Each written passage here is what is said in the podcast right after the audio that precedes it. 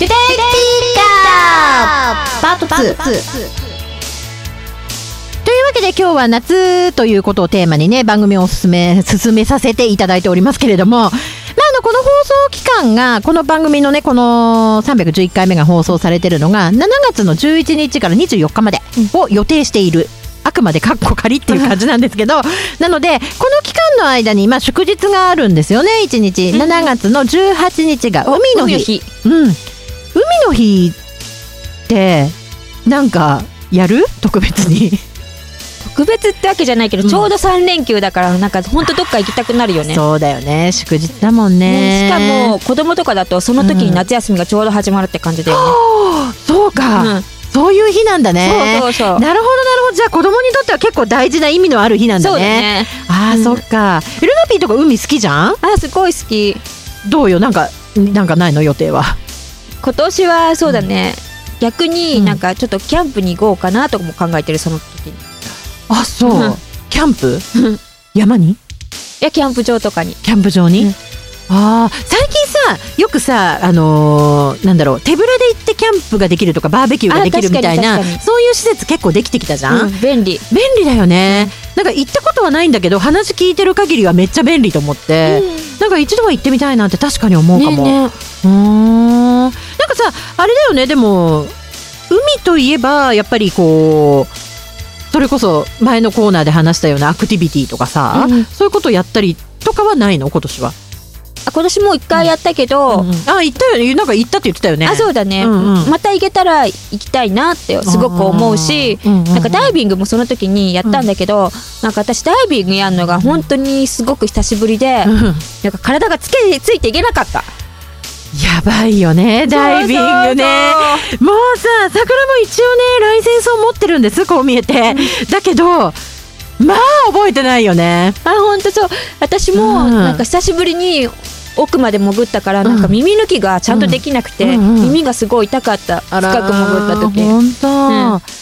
えどれぐらいぶりにやったのダイビング？あの2年前にやった時がセブ島だったから、うんうんうん。なんかセブ島のダイビングってサマダイビングって言って。そうだよね、もうセブはいい、そうね何にもしなくてもただ座ってるだけで全ての設備を整えてくれるからね、だからなおさらなんかやったって感じがあんましないわけじゃん、セブ島行ったら、うんうんうん。うんそれでなんか今回日本でやったから結構一一から何まで全部や自分でやって 体がついていけてなくなかった。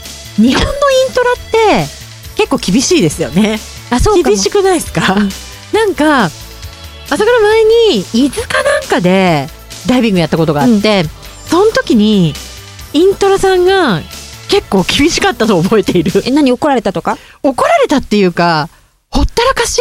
なんかその時はねでもねちょっとなんていうのかな周りもあの朝倉ともう一人がライセンスを持っていて、あとの3人ぐらいが体験ダイビングだったんですよね。じゃあ未経験そうそうそうそれで、あのーみんなで一緒に行ったから一応その体験ダイビング組に私たちも入るみたいなうん感じで、あのみんなで行ったんですよ。うんうんうんだからまあイントロさんとしてはでも確かにさライセンス持ってるやつはもう勝手にしろと。でその体験ダイビングの3人に確かにこう目を配ってあげたい、うんうんうん時間をかけてあげたいっていう気持ちは多分あるじゃん。うんだからだと思うんですけれども本当にほったらかされてた。あららら。でも朝倉ねほったらかしてどうにかなるレベルじゃないんですよ。あの本当にセッティングとかも一切覚えてないから。あら。できる自分で？いや私も全然できなかった。できないよね、うん。私もう本当に何から始めていいかも全然わからない。うん。どれぐらいだからこう何バルブみたいなの開ければいいのかもわかんないし本当どうしていいかが全くわからないのにほったらかし？であら。あなたはライセンス持ってるんだから自分でやってくださいみたいな。えー、えそう言われてもさと思って。ちょっと親切に教えてくれてもよくない？と思って。すごい寂しい気持ちになったのを覚えてますね、うん。ただ一緒に行ったそのもう一人あの何？ライセンスを持ってる子は、この子はあの結構もう経験もあって、あの知識もあって技術もあるうん。子だったんですよ、うん。あのダイブマスターの子だったので、うん。なのでその子に逆にくっついてって教えてもらう、うん。ででこれどうするんだっけどうするんだっけみたいな教えて教えてみたいな感じになって、なんとか潜りましたけどね、えーでもダイビングそうだよね。でもたまにやんないと忘れちゃうよね。ねそう体が全然ついていけなかった。忘れちゃう、んんん。えちゃんと何？あの普通にエントリーできたあのし沈んでいけました？あでも私体が重いのかな？体が普通他の人よりも浮いてっちゃうらしいの。どんどん。潜っても下に潜っても上に上がっちゃうみたいな。あ重りもちゃんとつけてたのにーうん。合ってなかったのかな？な何なのか分かんないけど。うーん。あのね割と朝倉もそうなんですけど、うん。素人さんってやっぱり沈むのがまず大変じゃない？もう素人なんて私も。いやわかんない。何本ぐらいだって潜ってる？いやーでもなんだろう30分ぐらい潜ってるような気が。でもでもブランクが大きいけどね。まあそうだよね、うん30ぐらいだとまださ素人さんじゃない？あそうなのかな？わかんないわかんない、ようやく100本200本潜ってなんとなく信頼ができるみたいな、うん。なんかそういう感じ、うん。だからやっぱりねなんか潜るのがまず大変じゃん、うんあの重い重りをつけたから潜れるかっていうとそうでもないですよね、うん。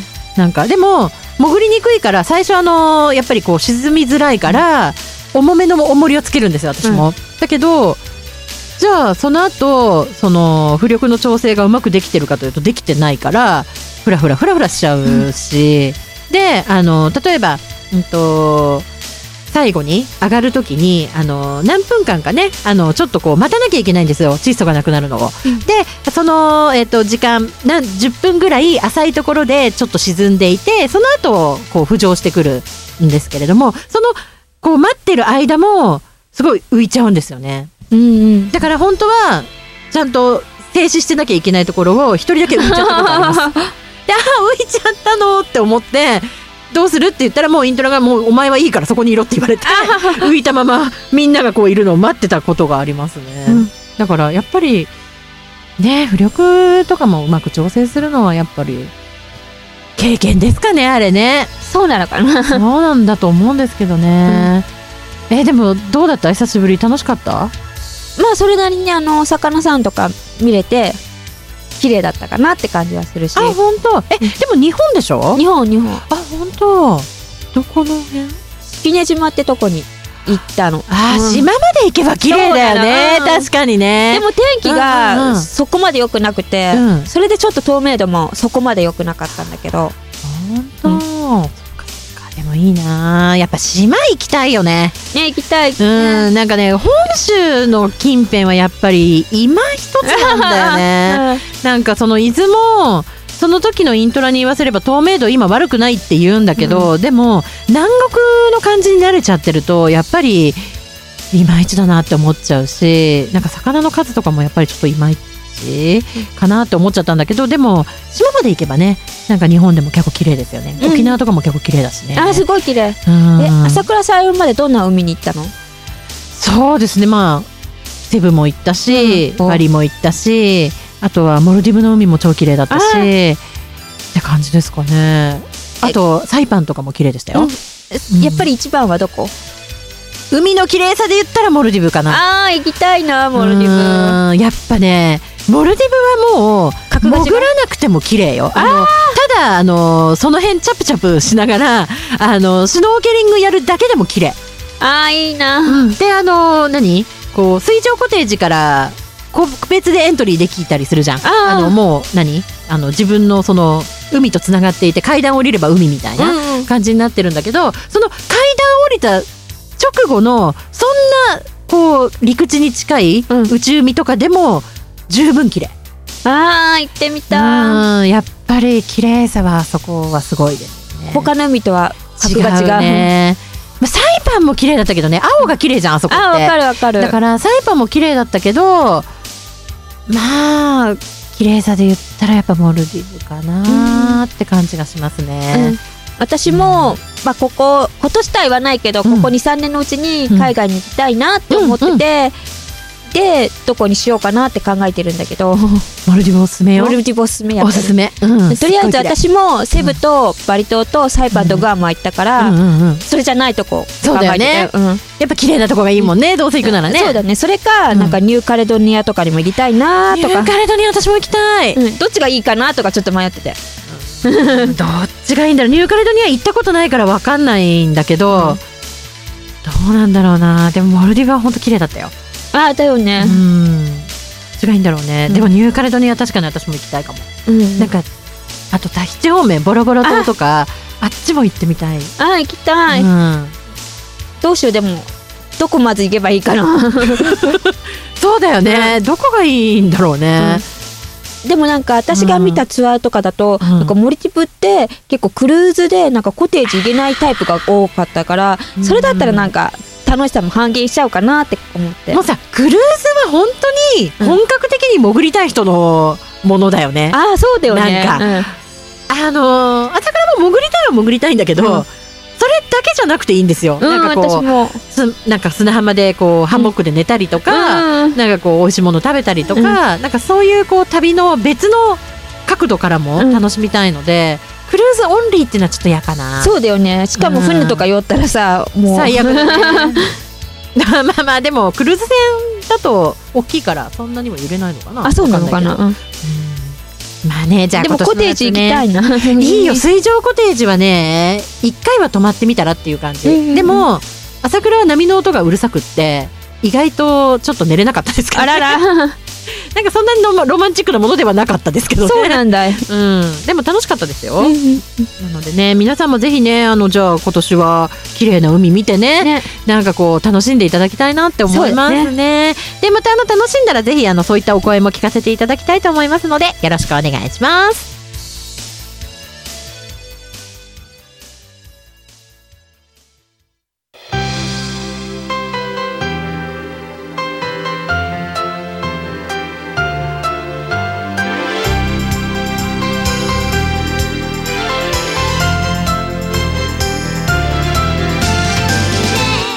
分間お届けしてまいりました。ファンファンファンの311回目いかがでしたでしょうか？